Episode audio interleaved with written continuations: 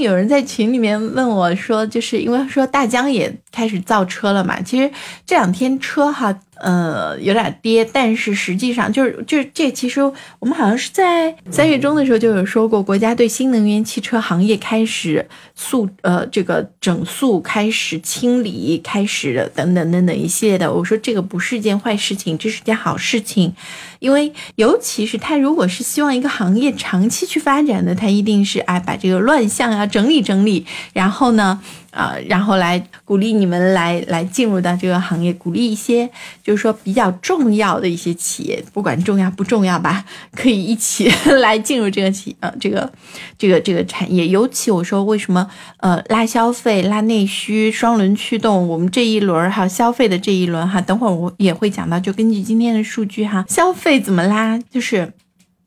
汽车是下一轮消费里面，其实拉动效应应该说是产业链最长，也是拉动效应应该说是最显著的。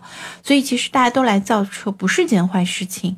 那那个就是大疆，然后我们先开始在群里面还在 battle，嗯，说大疆造车，我说小米都能造，恒大都能造，为什么大疆不能造？欢迎山人大哥哈，嗯。发展中必有必然有乱象，等乱象都被扫了，就会出现头部企业。所以说，它它其实在扫乱象，其实是在保护这个行业。如果它不扫乱象，任由你们去一种，就说明它太小了，还引不起它的注意。另外一种也不是重点产业，只有它是作为重点的，它想要发展的，它才会去呃重点去去去呃，其实这也算是一种保护哈。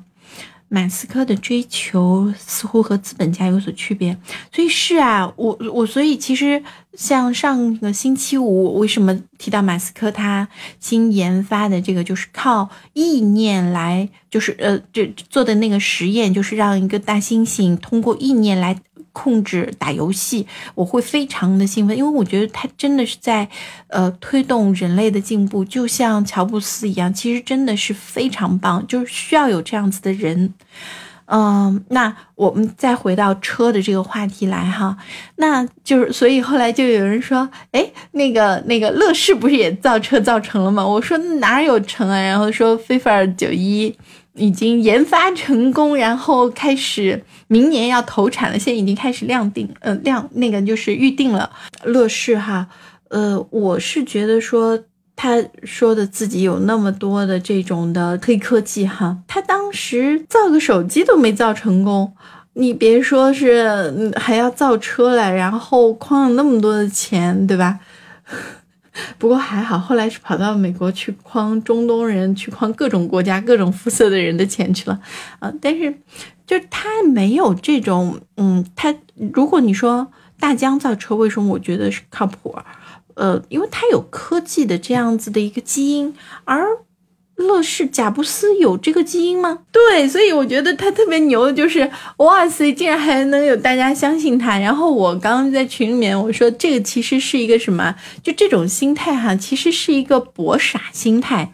曾经哈，就是，嗯，好听一点他是梦想家，难听一点他就是个坑货。他这个到底是梦想家还是个坑货哈？就是，呃，那个那个。呃，当时好像就这，其实对于很多投资人来说，它也是一个博傻的行为。呃，为什么会这样讲？就是我呃，因为时间有点仓促，刚刚在群里面讨论完，我们就来上直播了。呃，当时我记得美国也是有一个巨大的一个骗局，是美国的一个白人的一个呃一个一个女孩儿。嗯，他是号称说它也是一种黑科技的东西，然后这个黑科技呢，多么多么多么多么多么的强大，然后后来就有好多的投资人投它了，背 那个还背书它了，然后不光是一些投资人背书它，包括就是硅谷的一些大佬都背书它，甚至还有前一任的总统都给他背书了。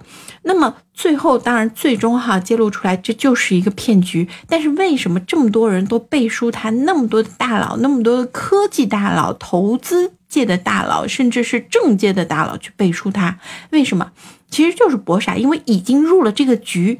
然后呢，你如果不把它揭穿，你自己就死在这个局里了。然后只有大家一起去把这个局越轰越大，后面的人才能进来，你自己才能够出去啊。所以其实这就是什么？就是有的时候你明知还，其实就拿我们自己来举例子，对，找个下线当替死鬼。那我们自己来举例子，就是大家一起出去玩，你吃了一个很难吃的东西，然后别人就问你，哎，怎么样，好吃吗？你一定会说。哦，好好吃，你们都尝尝。要死不能我一个人死，要难吃也不能我一个人难吃，对不对？好嘞。